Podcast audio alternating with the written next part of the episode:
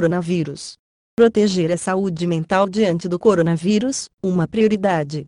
Além de nos protegermos do Covid-19, também é uma prioridade cuidar da nossa saúde mental e das pessoas ao nosso redor. O confinamento, a incerteza e o medo estão nos testando. Assim, precisamos reconsiderar uma série de estratégias. Ninguém poderia estar preparado para uma situação desse tipo. A presença do Covid-19 está mudando nosso estilo de vida de uma maneira que não tínhamos como prever.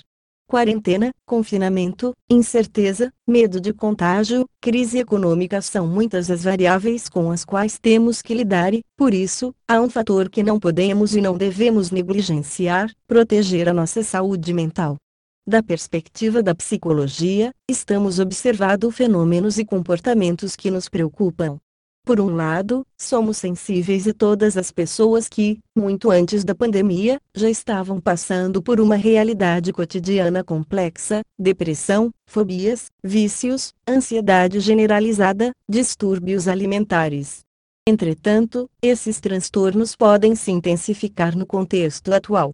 É necessário ter isso em mente, dar atenção a esses problemas, fornecer mecanismos de assistência e intervenção remotamente, por outro lado, e não menos importante, estamos preocupados com os comportamentos de pânico, as compras compulsivas e os efeitos que o confinamento forçado pode provocar.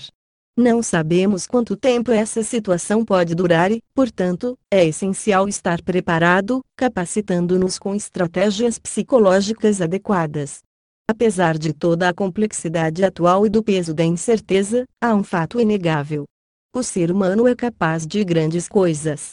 Somos seres muito hábeis quando se trata de enfrentar pequenos e grandes desafios. Agindo com calma, apoiando uns aos outros e criando alianças e compromissos globais adequados, vamos resolver essa situação com sucesso. Proteger nossa saúde mental diante do coronavírus, como podemos fazer isso? O Dr. Irving David Alon é professor de psiquiatria na Universidade de Stanford, além de psicoterapeuta.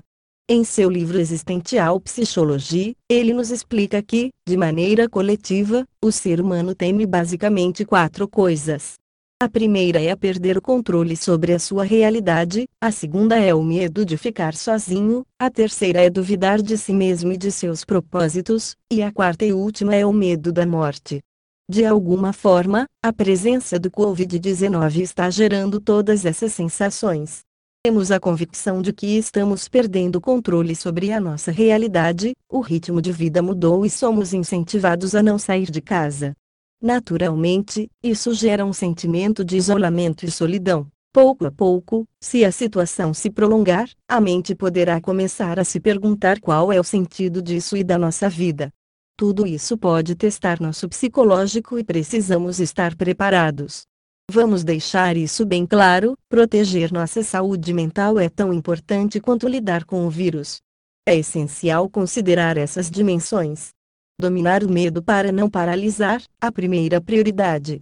Para proteger nossa saúde mental diante do coronavírus, existe um primeiro cavalo de batalha: controlar o medo.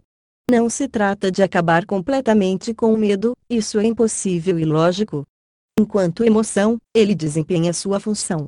Trata-se apenas de racionalizá-lo, impedir que se torne catastrófico e nos leve a comportamentos de pânico. Como lidar com o medo? Controle as informações que você vê e lê. Evite ficar 24 horas por dia recebendo imagens e dados. A questão é estar atualizado, consultar fontes confiáveis e continuar com nossas vidas. Use as redes sociais com moderação. Silenciar as notificações por algumas horas é saudável para evitar a sobrecarga de informações. O excesso de informações alimenta o medo e o pânico. Sentir medo de ser infectado é normal e até necessário, mas sempre dentro de um limite.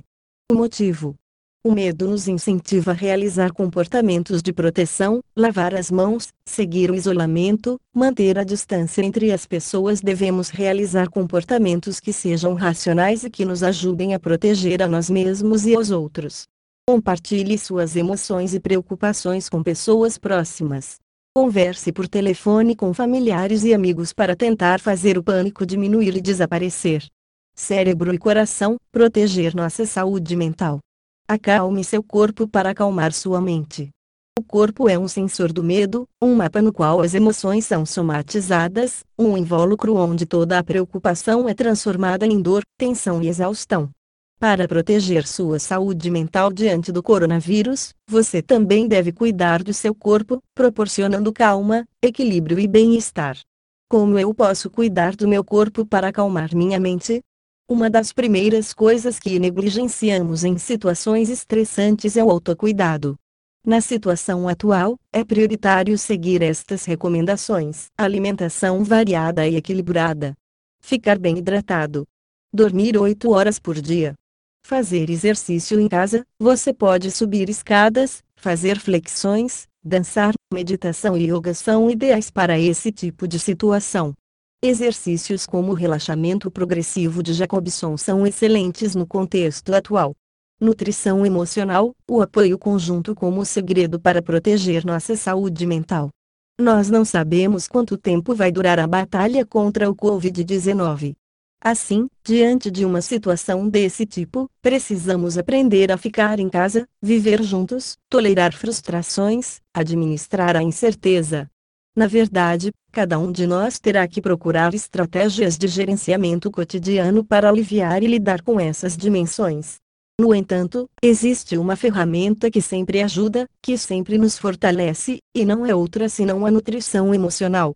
Em que consiste essa área? Como trabalhar com a nutrição emocional? Para proteger nossa saúde mental, precisamos do apoio de pessoas próximas.